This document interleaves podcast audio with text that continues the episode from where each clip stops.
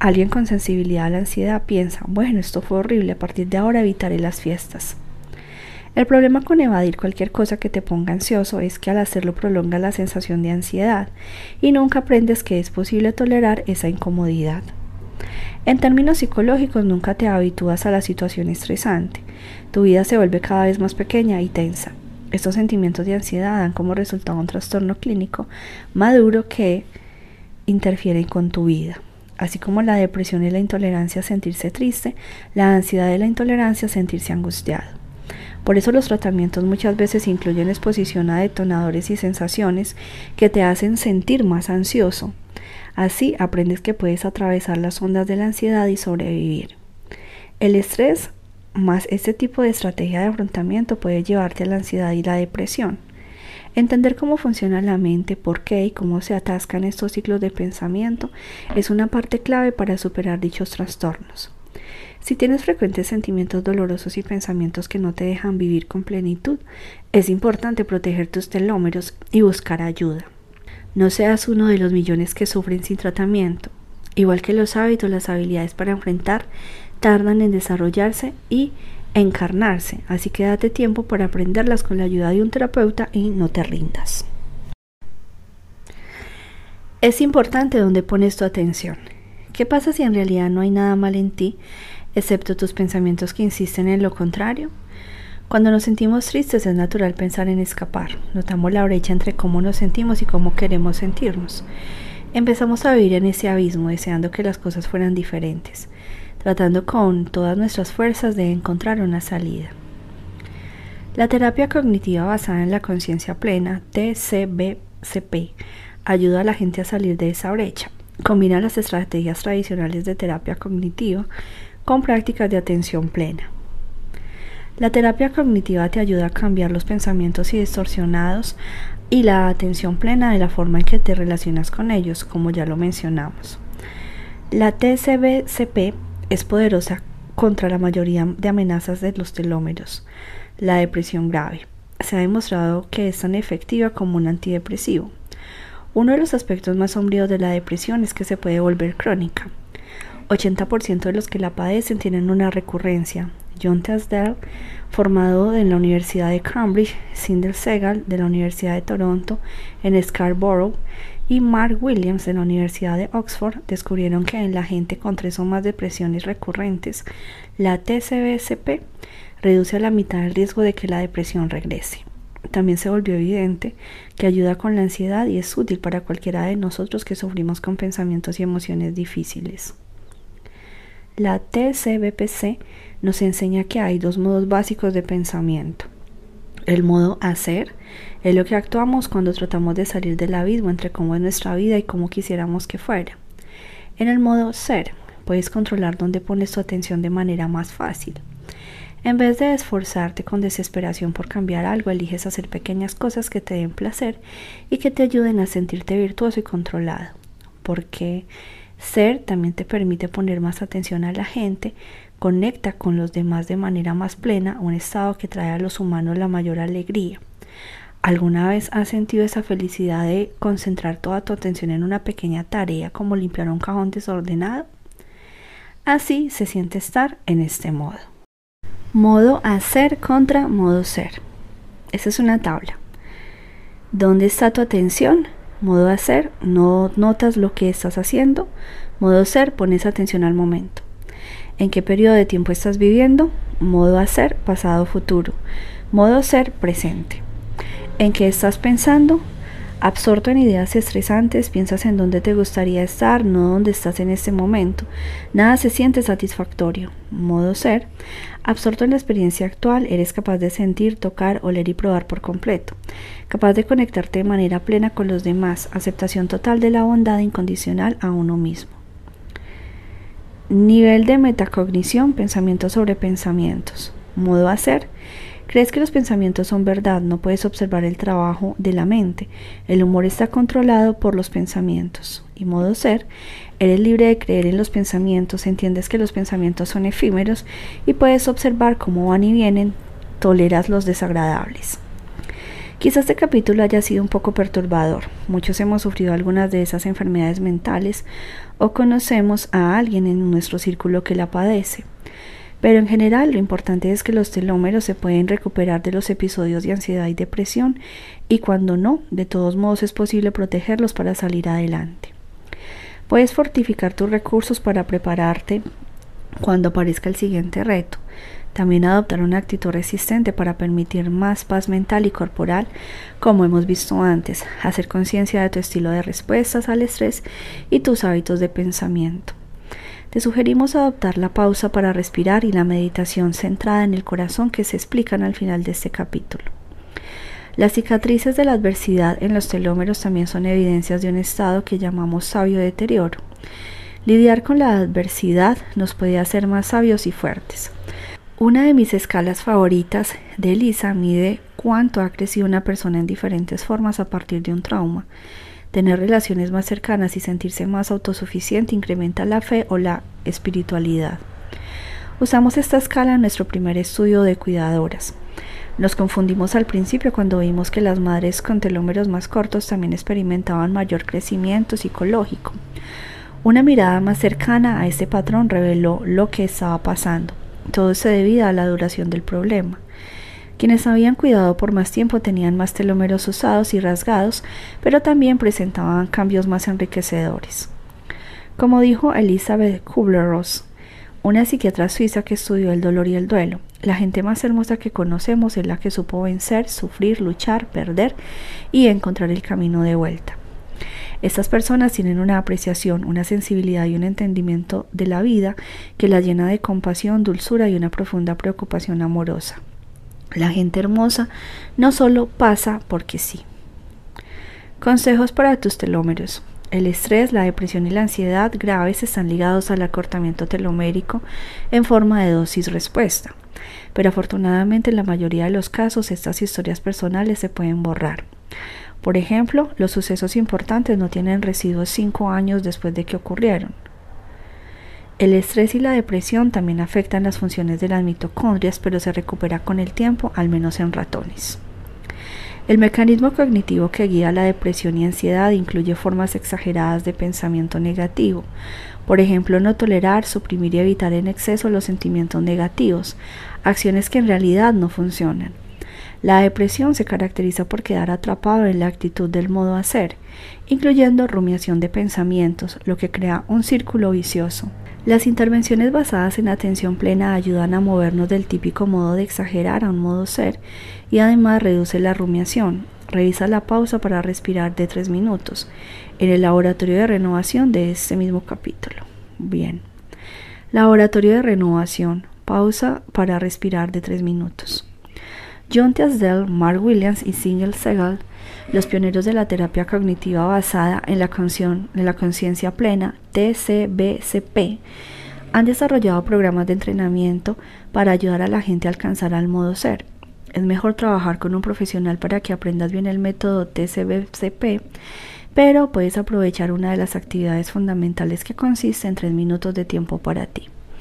Esta pausa para respirar es como practicar pensamientos conscientes. Reconoce que estás sintiendo algo doloroso, etiqueta tus pensamientos, deja que existan en tu mente y luego pasarán. La existencia de una emoción, incluso hasta la más desagradable, no es mayor a 90 segundos, a menos que trates de ahuyentarla o engancharte con ella. Entonces durará más. La pausa para respirar es una forma de evitar que las emociones negativas perduren más allá de su periodo natural de vida. Puedes hacerlo un hábito, así te ayudará en cualquier momento, no solo en los difíciles. Imagina este ejercicio como un reloj de arena. Abre la puerta a lo que sea que esté en tu mente. Luego concéntrate en tu respiración y por último expande tu conciencia hacia todo lo que te rodea. Esta es nuestra versión modificada. Entonces dice 1. Haz conciencia. Siéntate erguido y cierra los ojos. Inhala y exhala de manera profunda para conectarte con tu respiración. Con esta conciencia pregúntate, ¿cuál es mi experiencia en este momento? ¿Cuáles son mis pensamientos, sentimientos, sensaciones corporales? Espera las respuestas. Reconoce tu experiencia y etiqueta tus sentimientos. Incluso si son desagradables, nota cualquier rechazo o negación hacia tu experiencia y suavízalo, dando espacio para todo lo que surja en tu conciencia. 2. Centra tu atención, dirige toda tu atención hacia tu respiración, percibe cada inhalación y exhalación. Síguelas una por una, usa tu respiración para anclarte al momento presente. Sintonízate en el estado de calma que siempre está bajo la superficie de tus pensamientos. Esta tranquilidad te permitirá llegar al modo ser contrario a ser. 3. Expande tu conciencia. Siente cómo tu conciencia se expande alrededor de ti, de tu respiración, de todo tu cuerpo. Nota tu postura, tus manos, los dedos de tus pies, los músculos de tu cara. Suaviza cualquier tensión. Hazte amigo de todas tus emociones. Salúdalas con amabilidad. Con esa conciencia expandida, Conéctate con tu ser, abarcando todo lo que eres en este momento presente. Esta pausa para respirar calma tu cuerpo y te ofrece mayor control sobre tus reacciones al estrés.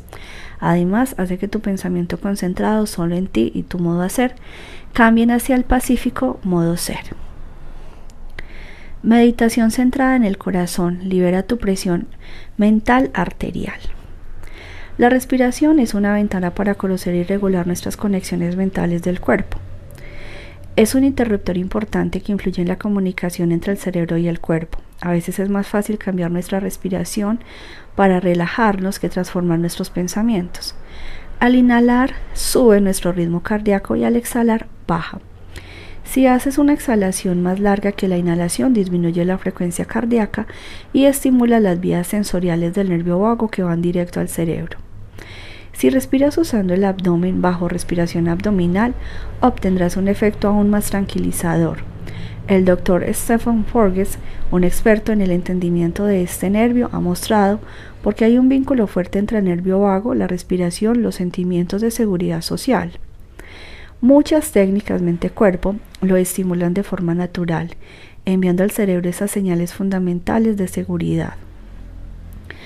Los ejercicios que bajan la respiración como la meditación mantra o la respiración pacífica son una forma confiable de bajar más la presión arterial. Desacelera la necesidad de tu cuerpo de estar estimulado. Subes el volumen de la actividad de tu nervio vago, suprimiendo el sistema nervioso simpático y disminuyendo tu frecuencia cardíaca aún más. Además, el nervio vago activa los procesos de crecimiento restauradores y fortalecedores. Para algunos concentrarse en el corazón puede ser más pacífico que concentrarse en la respiración y también bajan su frecuencia respiratoria. El corazón tiene un sistema nervioso tan complejo, sensible, receptivo, que se le conoce como el cerebro del corazón. Abajo te damos una guía para una meditación corta centrada en el corazón. También tiene algunas palabras de meditación amorosa. No se han probado sus efectos en los telómeros, pero como ya leíste, respirar es la base de la relajación. Si quieres, pruébalo ahora mismo. Meditación centrada en el corazón. Siéntate de manera cómoda, respira lenta y profundamente varias veces. Intenta que tu exhalación sea más lenta que tu inhalación. Continúa así. Cada que exhales con mucha lentitud, repite una palabra tranquila o piensa en algo hermoso. Nota las pausas entre tus respiraciones, haz conciencia de tus pensamientos. ¿En qué estoy pensando en este momento? Sonríe a cada uno de ellos conforme pasan por tu mente. Luego al exhalar regresa la palabra o imagen tranquila que pensaste. Coloca tus manos sobre el corazón, exhala diciendo, ah. Deja que las cargas que te agobian se liberen y salgan de tu cuerpo. Permito que mi corazón se llene de bondad. Me permito ser una fuente de amabilidad para los demás. Imagina tu corazón radiante de amor. Ahora imagina una persona o mascota que ames mucho. Deja que el amor irradie hacia los demás en tu vida. Continúa inhalando y exhalando de manera muy lenta. Fíjate en dónde tienes tensión. Cuando exhales, siéntate rodeado de seguridad, amabilidad y bondad. Consejos expertos para la renovación. Técnicas para reducir el estrés que mejora el mantenimiento telomérico. Ahora presentamos algunas técnicas y prácticas mente-cuerpo en al menos un estudio, cada una de ellas probó incrementar la telomerasa en las células inmunes o alargar los telómeros. Los efectos son saludables para todos, pero en especial si tienes altos niveles de estrés.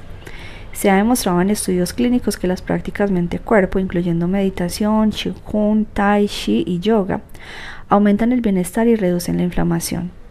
Muchos tipos de meditación también mejoran las habilidades mentales de metacognición, cambiando la manera en que vemos y respondemos a los eventos estresantes. Aunque un número muy pequeño de gente tiene experiencias negativas en la meditación, en general son mínimos los efectos secundarios negativos de estas prácticas y hay una abundancia de beneficios. Hasta ahora la evidencia no sugiere que haya un tipo de meditación mejor que otro para la salud de los telomeros. Retiros de meditación. Los beneficios de la meditación en la salud física y mental han sido cubiertos de manera muy amplia. Cuando practicamos con regularidad ayudan a calmar los patrones de pensamiento negativo, conectan de forma más profunda con otras personas y en algunos casos incrementan tu sentimiento de propósito en la vida. Investigaciones emergentes sugieren que quizá también hacen creer tus telómeros. El investigador Cliff Saron de la Universidad de California en Davis estudió los efectos de los retiros residenciales en meditadores expertos. Descubrió telomerasa más alta al final de un retiro, Shamata de tres meses comparado con un grupo de control en especial si los meditadores habían desarrollado más propósito en la vida. En un ensayo nuevo llevado a cabo con el investigador King Conklin, descubrió que después de tres semanas de un retiro residencial intensivo de meditación introspectiva, los meditadores experimentados tenían telómeros más largos en sus glóbulos blancos que cuando empezaron, mientras que el grupo de control mostró un cambio mínimo. Como parte de un grupo de colaboración tuvimos la oportunidad de hacer un estudio exploratorio muy controlado de meditación, donde ambos, el grupo de control y los meditadores en retiro, vivieron en un resort Examinamos los efectos biológicos de un retiro semanal de meditación mantra dirigido en Deepak Chopra y sus colegas en el centro Chopra en Carlsbad, California. De manera aleatoria se designaron mujeres que nunca habían meditado o muy poco a un retiro de meditación o unas vacaciones en el resort.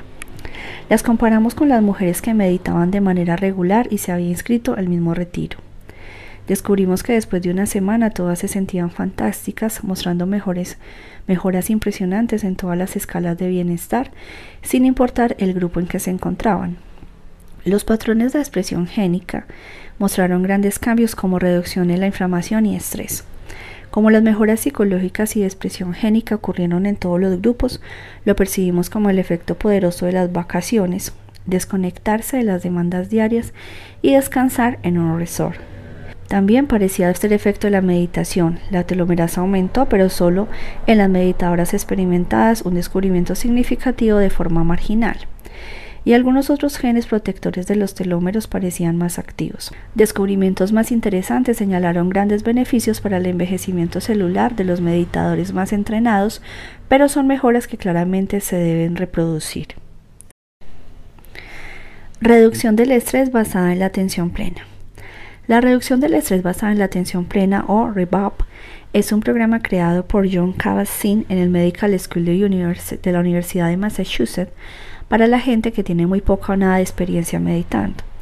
Desde 1979 alrededor de 22.000 personas han tomado este programa y se han establecido muy bien sus beneficios, por ejemplo la reducción del estrés y síntomas físicos como el dolor.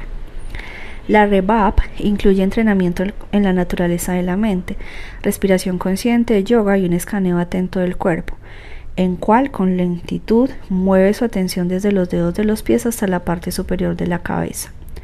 Tomar una clase con un grupo es una experiencia única, pero para los que no tienen acceso a ello, al Center for Mindfulness de la Medical School de la Universidad de Massachusetts ofrece un curso en Internet. En un estudio, la gente que practicó REBAP incrementó su telomerasa al 17% en un periodo de tres meses, comparado con un grupo de control.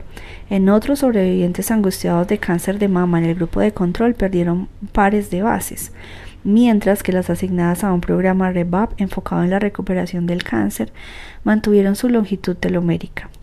Un tercer grupo al que recibió terapia basada en la expresión y el apoyo emocional, un grupo de psicoterapia de apoyo y expresivo, también mantuvo la longitud telomérica.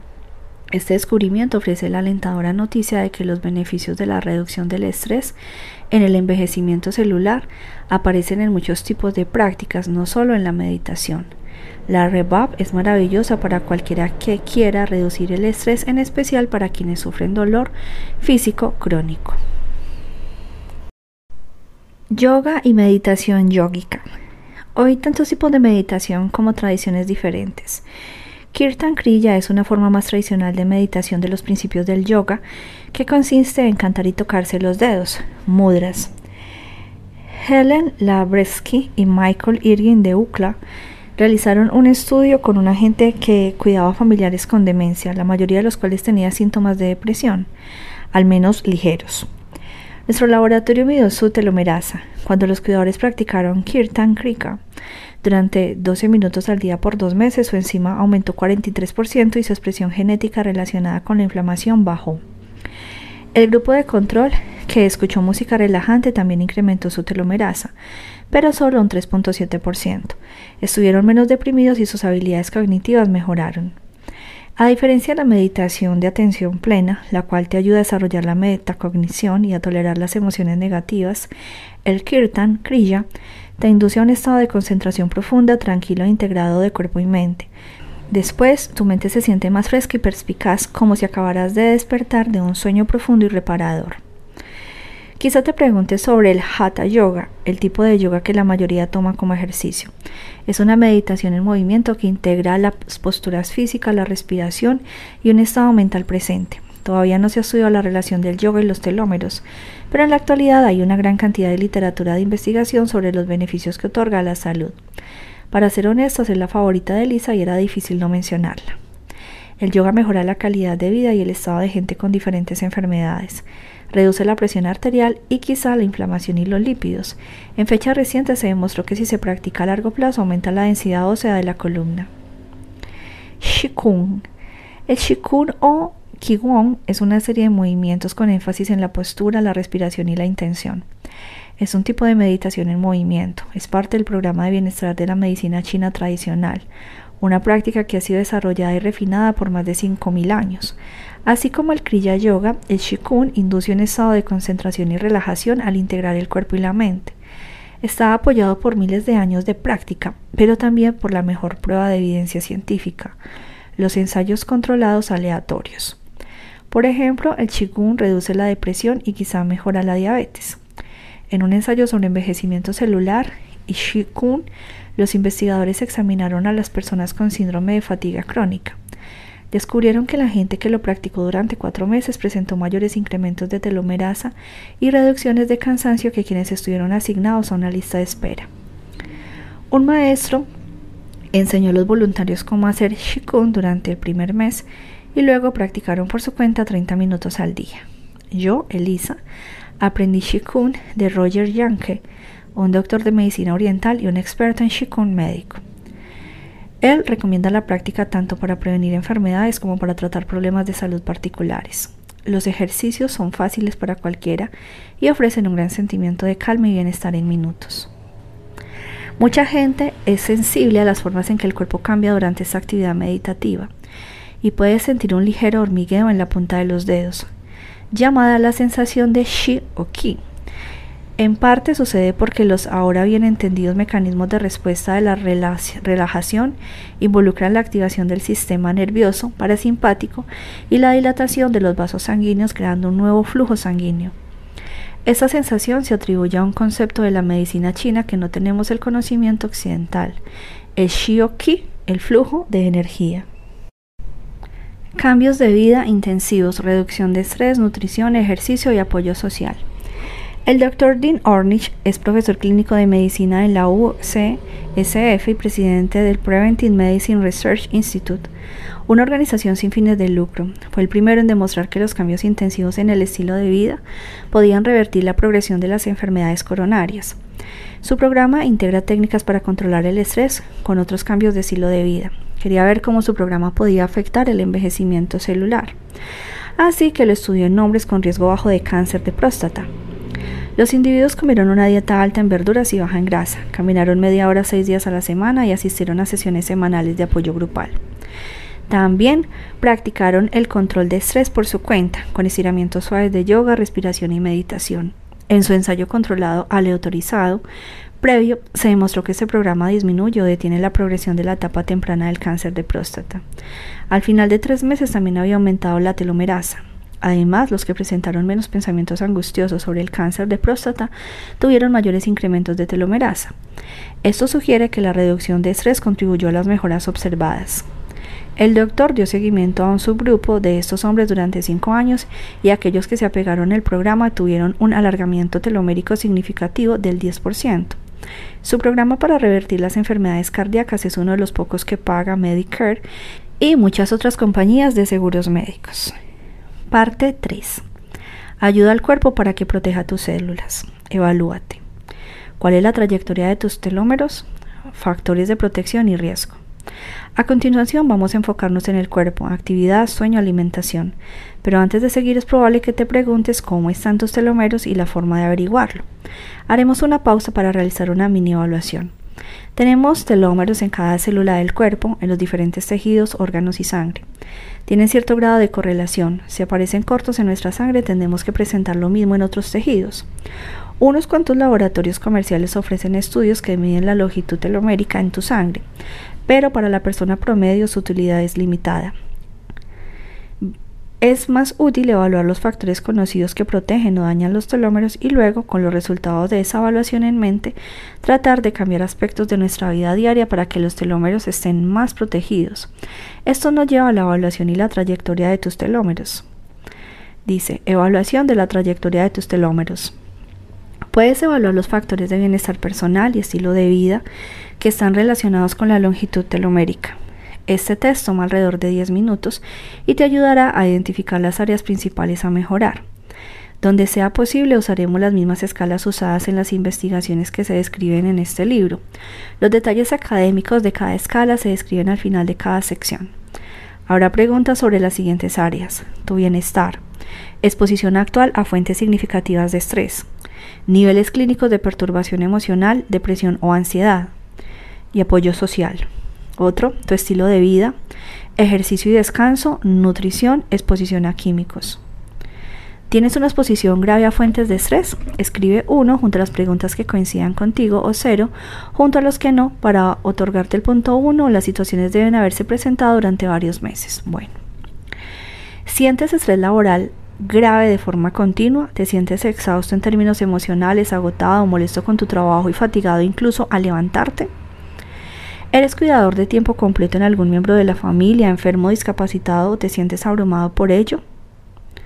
¿Vives en un vecindario peligroso y te sientes inseguro de forma cotidiana? ¿Experimentas estrés grave casi todos los días debido a alguna situación crónica o evento traumático reciente? Puntaje total. Calcula tu puntaje total sumando las preguntas de la 1 a la 4 y circula el número del puntaje que sacaste. Entonces dice puntaje de exposición a estrés grave. Si tuviste 0, tienes riesgo bajo. Si tuviste 1, tienes riesgo medio. Y si tuviste 2 o más, tienes riesgo alto. Explicación. Esta lista de exposición a estrés grave no es una escala estandarizada, más bien mide si experimentas una situación extrema que se asocia con telómeros cortos, por ejemplo, agotamiento emocional relacionado con el entorno laboral, ser el cuidador de una familia con demencia y sentirse inseguro de forma cotidiana en el lugar donde vives. Se han relacionado con telómeros cortos al menos en un estudio después de controlar factores como el IMC, la edad y el tabaquismo. Cualquier evento grave tiene el potencial de contribuir a acortar los telómeros si se prolonga durante años. La mera exposición no es lo único que determina ese fenómeno. Tu respuesta también es importante como lo discutimos en el capítulo 4. Al final, tener una situación puede ser manejable, pero más de una quizá agote tus estrategias de afrontamiento. Múltiples circunstancias crónicas y graves se clasifican como riesgo alto. ¿Algún trastorno del humor? ¿Tienes un diagnóstico actual de depresión o de trastorno de ansiedad, como trastorno de estrés postraumático o ansiedad generalizada? Circula el número de los puntajes de telómero en la tabla de abajo. Puntaje de trastorno clínico. Si no presentas una enfermedad diagnosticada, tiene riesgo bajo, o sea, 2. Si te han diagnosticado con una patología grave, tiene riesgo alto, 0. Explicación. De acuerdo con varios estudios, al parecer los síntomas de perturbación moderada por sí solos no se relacionan con telómeros cortos, pero estar diagnosticado lo que implica que los síntomas son graves para, como para interferir en tu vida cotidiana sí se relaciona. ¿Cuánto apoyo social tienes? Responde las siguientes preguntas sobre el apoyo social que recibes de forma usual de las personas significativas en tu vida. Familia, amigos, miembros de tu comunidad. 1. Cuando tienes un problema, ¿hay alguien disponible para darte un buen consejo? 1. Nunca. 2. Casi nunca. 3. A veces. 4. Casi siempre. 5. Siempre. 2. Cuando necesitas hablar, ¿hay alguien disponible que te escuche de verdad? 3. ¿Hay alguien que te muestre amor, afecto y esté contigo cuando lo necesita? 4. ¿Puedes contar con alguien para que te ofrezca apoyo? Por ejemplo, hablar de algún problema o ayudarte a tomar decisiones difíciles. 5. ¿Tienes el contacto que te gustaría con las personas cercanas a ti? ¿Hay alguien de tu entera confianza? Total. Ahora calcula el puntaje total sumando los números que circulaste. En la siguiente tabla circula el número de tu puntaje. Bien. Puntaje de apoyo social. Si sacaste 24 25 tienes un apoyo social alto, 2. Si sacaste entre 19 y 23 tienes un apoyo social medio, 1. Si sacaste entre 5 y 18 tienes un apoyo social 0, bajo. Explicación. Este cuestionario es la versión de 5 preguntas del Enrich Test de Apoyo Social ESI por sus siglas en inglés, creado originalmente para evaluar el apoyo social de los pacientes tras un ataque cardíaco usado en estudios epidemiológicos. Se han utilizado versiones de este cuestionario en estudios que relacionan la longitud telomérica con el apoyo social. Los límites de las categorías son aproximaciones de los datos de un estudio más grande y los efectos en este estudio solo se encontraron en el grupo de más edad. La prueba Enrich usa el puntaje 18 como límite inferior para definir a la gente que tiene un apoyo social bajo. ¿Cuánta actividad física realizas? Durante el mes pasado, ¿cuál enunciado describe mejor el tipo de actividad física que realizaste con frecuencia? 1. No hice mucha, por lo general hice cosas como ver televisión, leer, jugar cartas o jugar en la computadora. Y salí a caminar una o dos veces. 2. Una o dos veces a la semana hice actividades ligeras como salir a dar una caminata o paseo. 3. Más o menos tres veces a la semana hice actividades moderadas como caminar rápido, nadar o andar en bicicleta durante 15-20 minutos. 4. Casi diario, 5 o más veces a la semana hice actividades moderadas como caminar rápido, nadar o andar en bicicleta durante 30 minutos. 5. Más o menos tres veces a la semana hice actividades fuertes como correr o andar en bicicleta rápido durante 30 minutos. 6. Casi diario, 5 más veces a la semana, hice actividades fuertes como correr o andar en bicicleta rápido durante 30 minutos o más. Puntaje del ejercicio. Si elegiste las opciones 4, 5 y 6 tienes un riesgo bajo, 2. Si elegiste la opción 3 tienes un riesgo medio, 1. Si elegiste la opción 1 o 2 tienes un riesgo alto, 0. Explicación. Este cuestionario es el de Stanford Leisure Time Activity Categorical Item LCAT, permisos otorgados por Nature Publishing Group. El LCAT evalúa seis niveles diferentes de actividad física. Los enunciados 4, 5 y 6 cumplen con las recomendaciones del Centro Disease Control. Para la actividad heroica, 150 minutos de ejercicio moderado como caminar rápido o 75 de ejercicio fuerte. Como trotar, también recomienda actividades que fortalezcan tus músculos al menos dos días a la semana como se explica en el capítulo 7, entrenando a tus telómeros. Si estás en forma y haces ejercicio de manera regular, no parece existir un límite superior a los beneficios, siempre y cuando no te excedas durante los entrenamientos y le des tiempo a tu cuerpo para recuperarse. Piensa en hacer ejercicio de forma regular en vez de matar del fin de semana. La gente más activa físicamente se define mejor del acortamiento telomérico por estrés extremo que la gente menos activa. Además, una intervención mostró que hacer 45 minutos de ejercicio tres veces a la semana aumenta la telomerasa. ¿Cuáles son tus patrones de sueño? Durante el mes pasado, ¿cómo calificarías la calidad de tu sueño en general? 0, muy buena, 1, buena, 2, mala, 3, muy mala. En promedio, ¿cuántas horas dormiste cada noche? No incluyas el tiempo que pasaste acostado pero despierto. 0, 7 horas o más, 1, 6 horas, 2, 5 horas, 3, menos de 5 horas. En la siguiente tabla circula el número del puntaje. Puntaje de sueño. Si sacaste de 0 a 1 en ambas preguntas, tiene riesgo bajo. 2. Si sacaste 2 a 3 en una pregunta, tiene riesgo medio 1. Si sacaste 2 a 3 en ambas preguntas o sufres apnea del sueño y no lo has tratado, tienes el riesgo alto 0. Explicación. El primer ítem es del Pittsburgh Sleep Quality Index, PSQI, el cual evalúa la calidad y las perturbaciones del sueño. Muchos estudios que relacionan la longitud telomérica con el dormir usan el PSQI para medir calidad del sueño. La duración también es importante. Si reportas dormir al menos 6 horas cada noche y describes tu sueño como bueno o muy bueno, tienes riesgo bajo.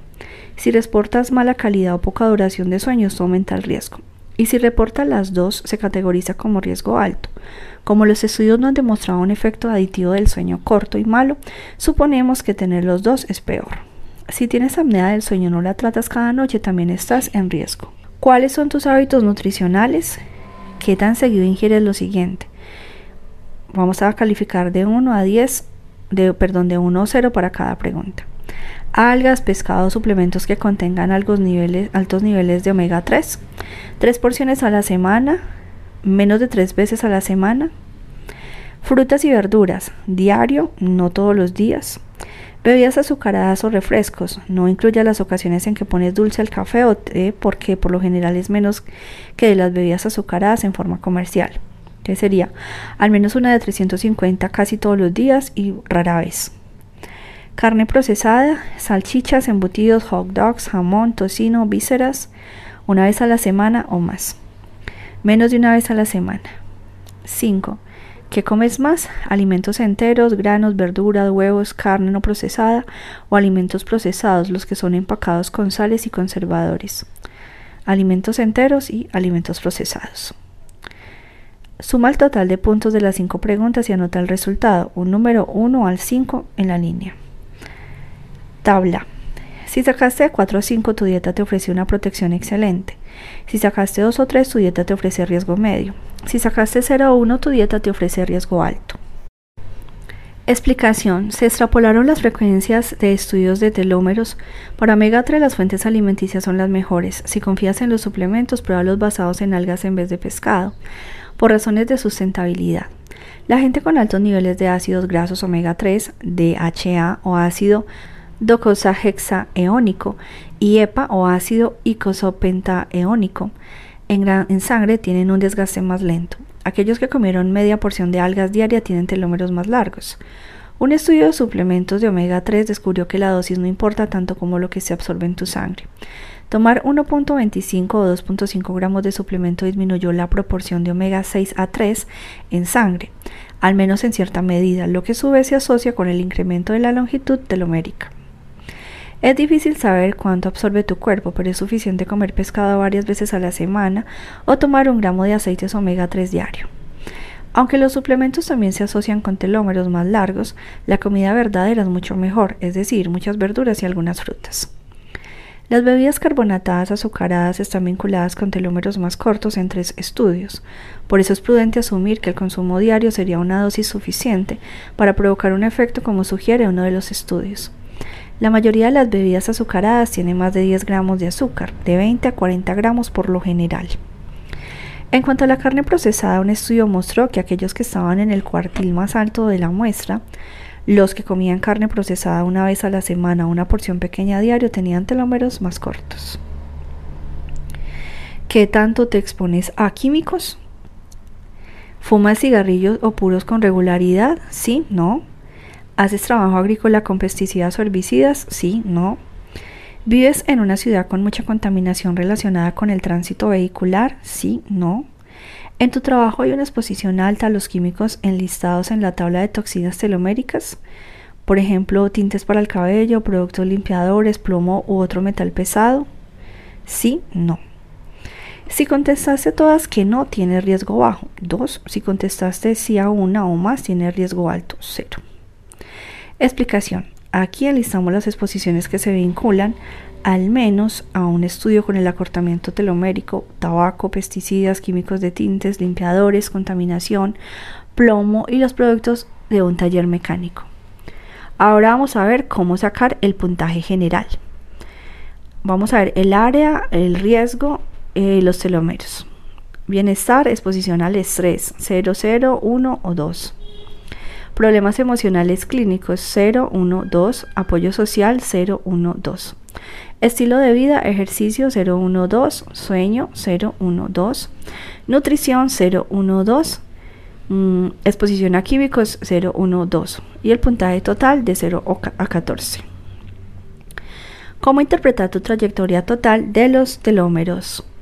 El puntaje resumido es una forma de mostrar el riesgo y la protección general de tu tasa de disminución de telómeros. Si tienes un puntaje alto, es probable que tengas un mantenimiento telomérico excelente. Felicidades, sigue así. La forma más útil de usar esta evaluación es enfocarte en áreas individuales en vez de en el del puntaje total. Si sacaste dos en cualquier área de la tabla, estás haciendo un gran trabajo para proteger tus telómeros.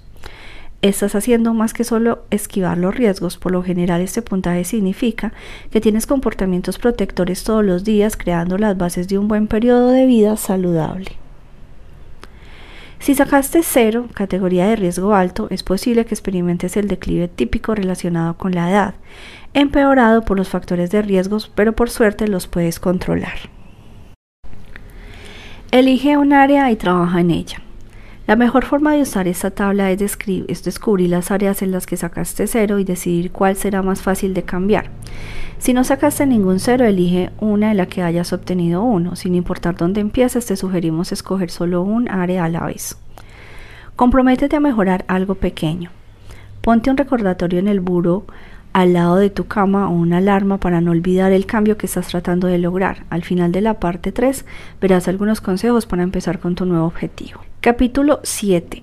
Entrenando a tus telómeros. ¿Cuánto ejercicio es suficiente? El ejercicio reduce el estrés oxidativo y la inflamación, por lo que no es de sorprender que ciertos programas de entrenamiento también incrementen la telomerasa. Pero los guerreros de fin de semana deben tener cuidado. En realidad, sobre ejercitarse puede promover el estrés oxidativo y ejercitarse en exceso de forma crónica, sobre entrenar, tiende a causar daños graves a ti y a tus telómeros. En mayo de 2013, Maggie corrió su primer ultramaratón. Era una contendiente fuerte en carreras cortas y le gustaba la idea de retarse a correr distancias muy largas, como esta carrera de 160 kilómetros a través del desierto. Ni siquiera se permitió la esperanza de tomar un descanso, solo quería terminar la carrera. A la mitad del ultramaratón, uno de sus amigos se encontró con ella y le dijo, ¿sabías que estás en el decimotercer lugar? Podrías terminar entre los diez mejores. Maggie decidió esforzarse aún más. En las siguientes horas rebasó el corredor del duodécimo lugar, luego al undécimo y después al décimo. Cruzó la meta en la décima posición y así se aseguró de quedar entre los invitados a correr en la posición de honor al año siguiente. Maggie corrió otros tres ultramaratones este año, uno de 160 kilómetros en junio y dos más en julio y agosto. Se sentía genial. En septiembre decidió entrenar para el de diciembre en vez de tomarse un buen periodo de recuperación después de su riguroso programa de entrenamiento. Luego, de forma repentina, a las pocas semanas de empezar a entrenar, dejó de dormir. Pasaba noches enteras despierta, se sentaba en la cama y miraba cómo su teléfono se encendía en la mañana al sonar su despertador. Nunca he usado drogas, pero me imagino que así se siente estar bajo la influencia de metanfetaminas, dice Maggie. No podía dormir y no estaba cansada, tenía mucha energía, era muy extraño. Sigue entrenando, luego aparecieron las enfermedades, resfriados, gripas y otros virus. Trató de reducir las sesiones de entrenamiento, pero no notó ninguna mejoría en sus síntomas, así que retomó su programa. Después, a principios del invierno, su cuerpo se quebró. No podía terminar las sesiones de ejercicio, apenas podía ir al trabajo a levantarse de la cama. Maggie mostraba casi todos los signos del síndrome de fatiga crónica, un diagnóstico no oficial que se caracteriza por cambios en el patrón del sueño, fatiga, mal humor, propensión a enfermedades y dolor físico. Cuando recuerda su verano Grand Slam de ultramaratones, las personas que la rodean tienen reacciones contradictorias. Algunos son sentenciosos y declaran casi con alegría que ese ejercicio tan intenso es malo para el cuerpo humano. Otros se sienten culpables a pesar de los problemas que enfrentó Maggie. Sienten que hacen mal al no entrenar ese nivel de élite. Unos más usan la experiencia de Maggie como excusa para no hacer nada de ejercicio. El ejercicio puede ser un tema confuso, también puede ser muy visceral. Los telómeros no necesitan regímenes de entrenamiento extremos para prosperar. Una buena noticia para todos los que nos sentimos desanimados cuando conocemos a gente como Maggie, que pasan un verano Grand Slam llevando un cuerpo al límite y superándolo. Otra buena noticia es que los telómeros parecen responder de manera poderosa ante muchos niveles y tipos de ejercicio. En este capítulo te enseñaremos cuál es el rango de ejercicio saludable y cómo estimar si estás haciendo muy poco o demasiado como en el caso de Maggie. Dos pastillas. Imaginemos que estás en la farmacia del futuro. Consultas al farmacéutico quien te da a escoger entre dos pastillas. Eliges la primera y preguntas qué hace. El boticario cuenta los beneficios con sus dedos. Reduce la presión arterial, estabiliza tus niveles de insulina, mejora tu humor, aumenta la quema de calorías, combate la osteoporosis y reduce el riesgo de infartos y problemas cardíacos.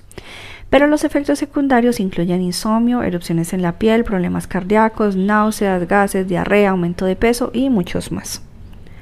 Mm, ¿Y la segunda pastilla? ¿Esa qué hace? Preguntas. Ah, tiene los mismos beneficios, dice el farmacéutico de forma alegre.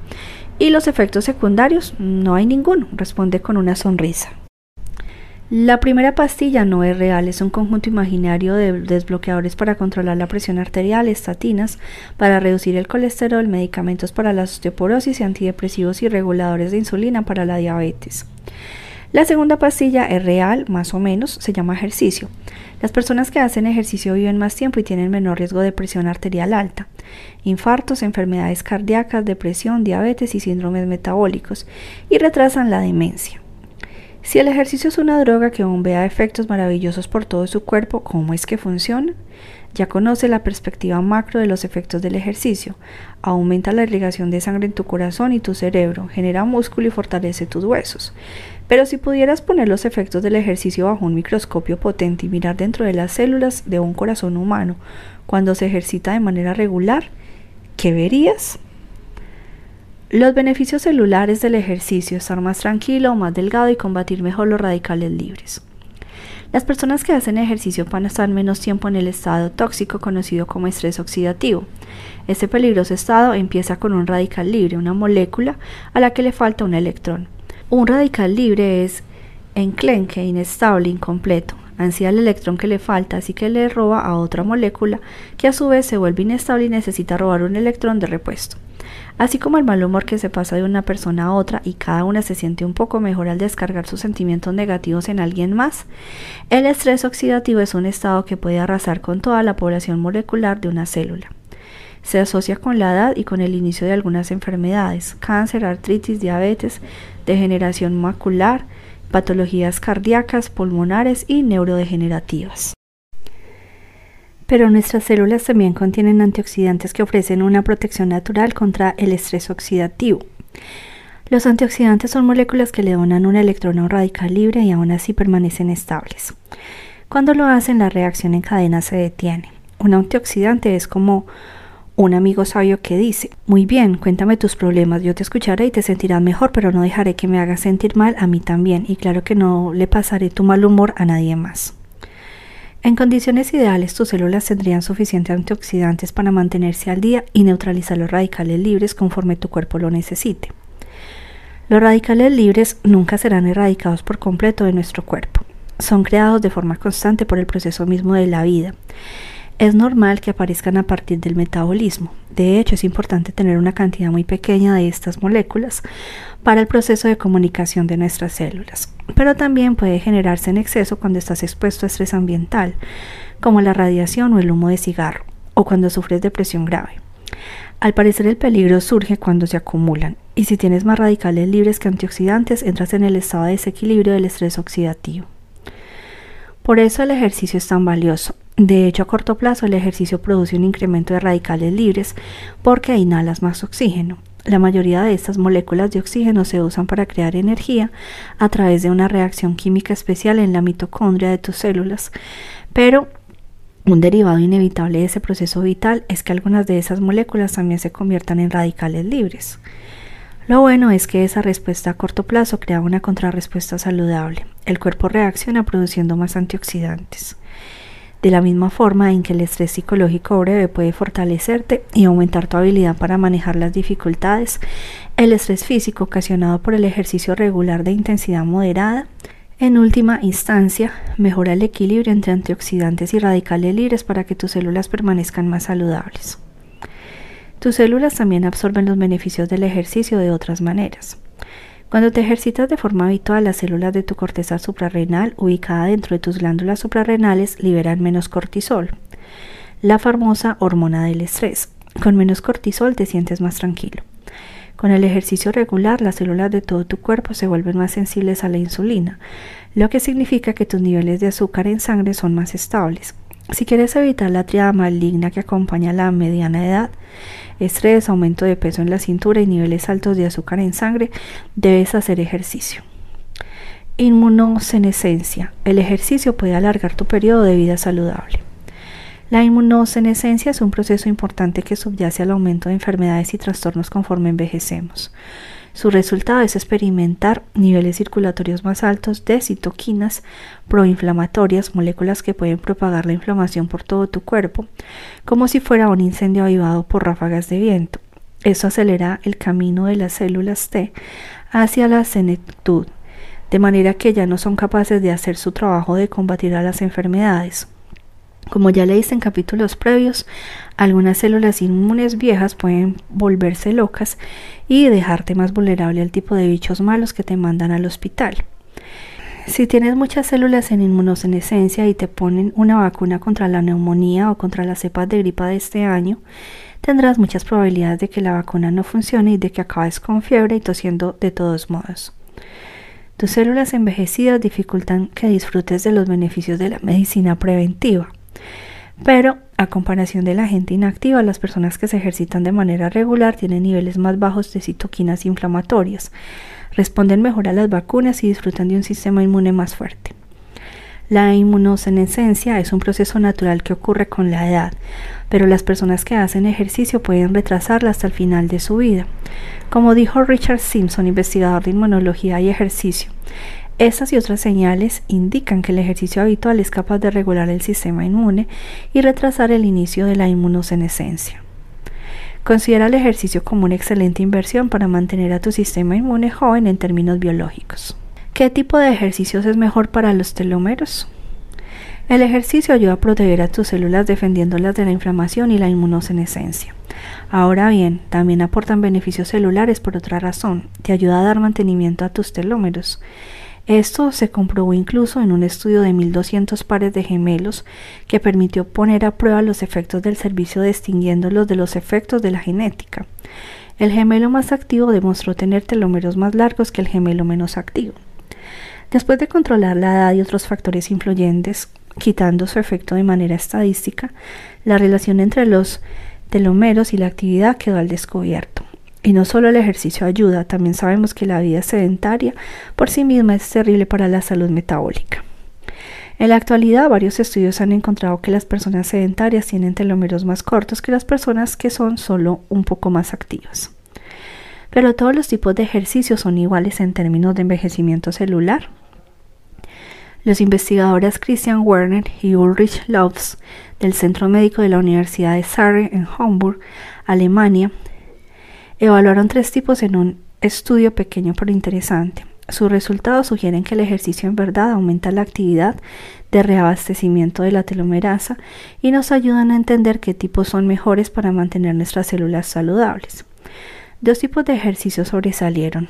El de resistencia aeróbica moderado, donde entrenando tres veces a la semana durante 45 minutos por sesión, durante seis meses se duplicó la actividad de la telomerasa y el entrenamiento de intervalos de alta intensidad, HIT, por sus siglas en inglés, en el que se alternan periodos cortos y explosivos de actividad intensa con periodos de recuperación.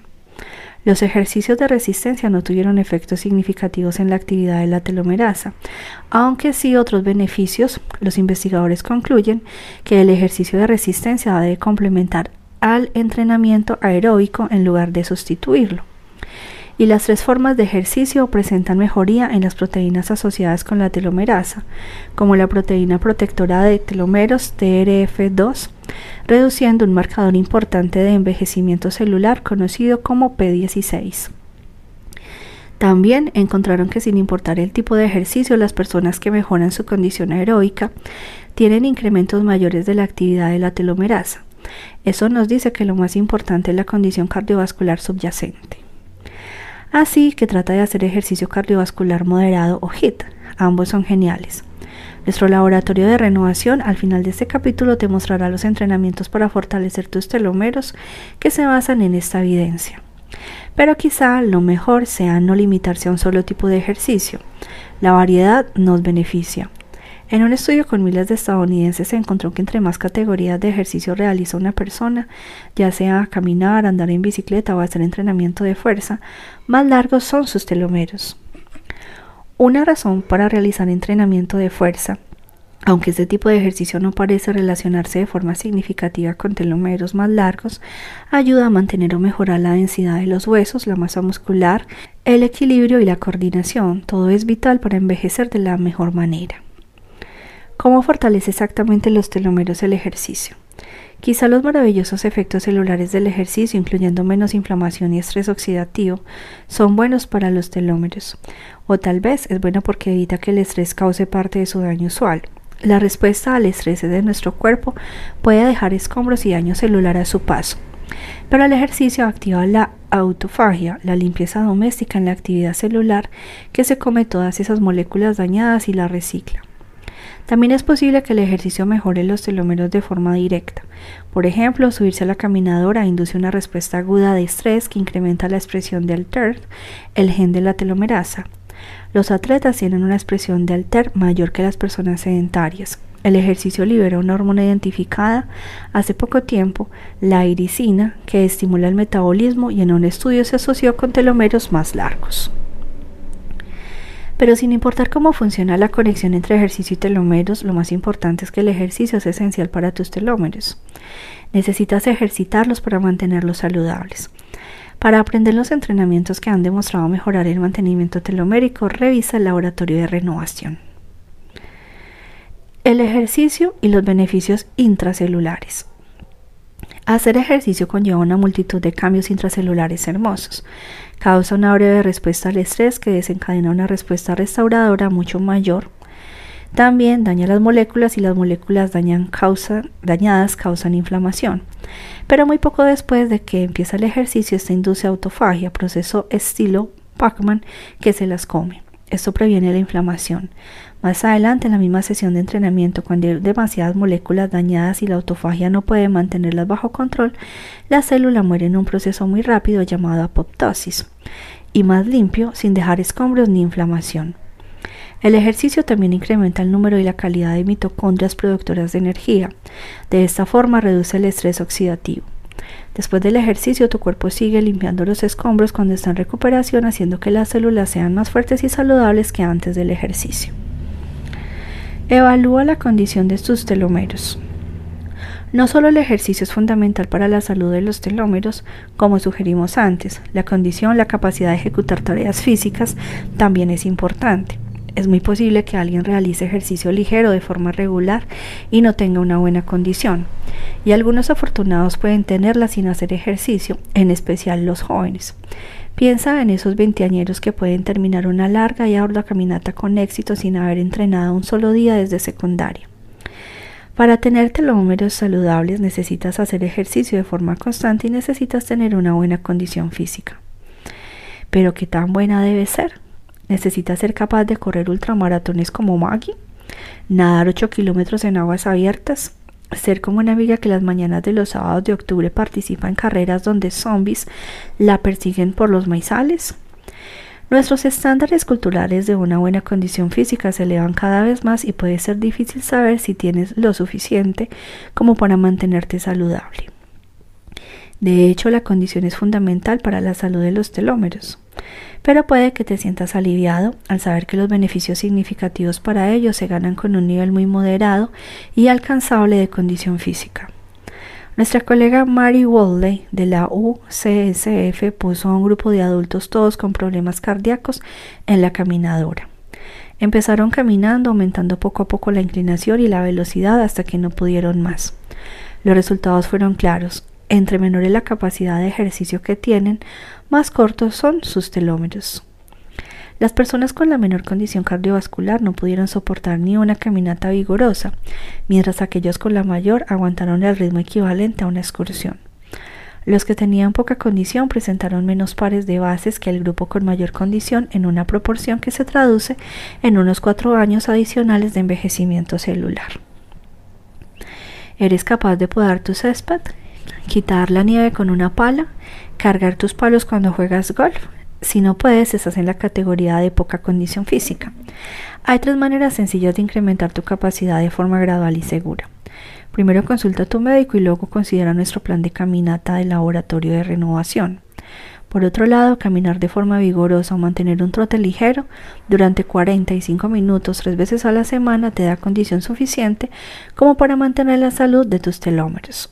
Recuerda que el ejercicio y la condición están relacionados, pero no son lo mismo. Incluso si tienes condición natural, de todas maneras necesitas un programa de ejercicio para mantener tus telómeros saludables. ¿Demasiado ejercicio? El ejercicio moderado y la buena condición son maravillosos para los telómeros, pero ¿qué hay de Maggie, la corredora de ultramaratones? Sus telómeros son los más largos porque llevó el entrenamiento a tal extremo. ¿Son más cortos? Pocas personas corren ultramaratones, pero conforme más gente participa en deportes de resistencia se vuelve más apremiante responder a preguntas como esta. La mayoría de los deportistas extremos pueden respirar aliviados. Un estudio notable sobre ultracorredores descubrió que sus células eran el equivalente a 16 años más jóvenes que las de sus contrapartes sedentarias. ¿Esto quiere decir que todos deberíamos inscribirnos en la próxima carrera de 160 kilómetros? Para nada. Los ultracorredores se compararon con personas sedentarias.